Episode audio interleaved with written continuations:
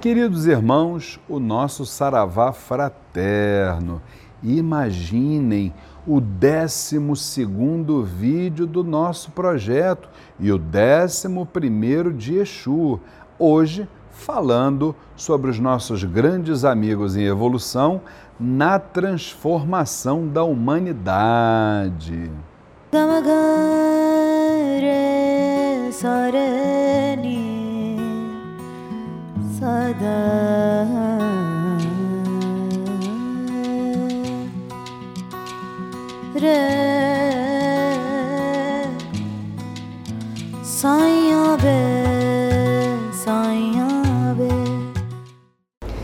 E antes de entrarmos no tema, aquele aviso de sempre, né? Inscrevam-se no nosso canal, aquele like maravilhoso compartilhando com os amigos e, por último, não esqueçam o nosso sininho, porque ele é que vai dizer quando tivermos novos vídeos à sua disposição.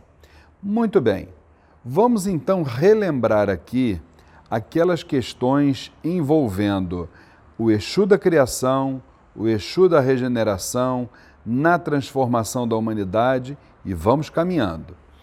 Desde a cosmogênese divina, esse Exu da criação, né? Esse Exu cósmico, né? Que transcende as religiões, né? O Exu na essência, né?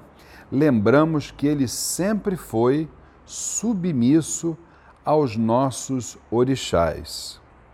Esses orixás, eles na realidade são desdobramentos formando as diversas falanges que nós conhecemos hoje dentro da Umbanda, né?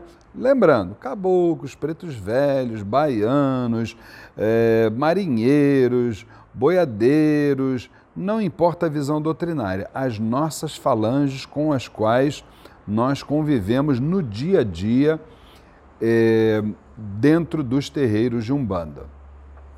E esse Exu da criação, ele, em função da sua submissão determinada por Zambi, ele se torna um executor dos orixás, vejam bem, e que determinam a ele a concretização das vibrações nos universos. Porque cada orixá ele foi colocado nos seus locais de origem e que até hoje nós conhecemos, se não vejamos. A energia presente na pedreira convencionou-se chamar Orixá Xangô. A energia presente no mar, obviamente, foi denominada Iemanjá, a cachoeira Oxum e assim por diante. Só que toda essa obra estava pronta mas precisava com certeza de movimento e de mais alguns detalhes sobre os quais nós vamos conversar. E Exu foi então, é, vamos assim dizer, é, solicitado né, a, a, se apresentar na frente de Zambi, dos orixás e, obviamente, é, do alto da grandeza de sua vibração, ele aceitou, até porque disse: Zambi, seu pedido é uma ordem. Eu só farei um, pequeno parênteses. Eu dou, mas gostaria de uma coisa de volta. Eu gostaria muito de estar próximo à minha obra criadora. Então, Zambi, que já tinha enxergado lá na frente, obviamente permitiu, né? Muito bem. Aí tudo começou. No nosso caso, o Exu Orixá, ele desdobra-se e separa um par de cada vibração. O que, que seria isso? Criando a partir desta, desse pedido de exame dos orixás, criando já no plano espiritual o Exu da transformação. Quem são os Exus das, da transformação ou das transformações? aqueles que mais à frente a humanidade viria a conhecer e conhecemos até hoje, né?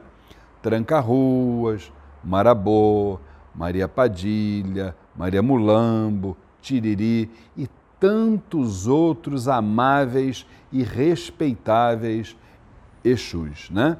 E que só seriam revelados a partir do surgimento da humanidade e no momento que esta mesma humanidade pudesse ter o mínimo, um mínimo de ouvidos para ouvir, de olhos para ver, tá certo? Então eu vou mostrar para vocês, para que a gente possa ter a continuidade dessas explicações no próximo vídeo, reparem que esta figura geométrica que aqui está, a partir do próximo vídeo, nós vamos falar sobre esse Exu da transformação, esse Exu que você carrega dentro do coração com tanto carinho, com tanta devoção, com tanta gratidão, né? É, nós vamos falar como ele atua nas, na paralela das leis. Mas o que é isso, Luiz Fernando? Paralela das leis? Aguarde que no próximo vídeo nós vamos ver. Até porque, como eles próprios dizem, Zambi fez a lei. Os orixás fizeram a lei. As falanges fazem as leis, mas Exu executa e faz cumprir essas leis. Fiquem com Deus. E se você está gostando dos nossos vídeos, é muito simples. Aqui embaixo você curte, compartilha, se inscreve e ainda toca ali no sininho para que novos vídeos, ao chegarem, possam te avisar. Aquele abraço!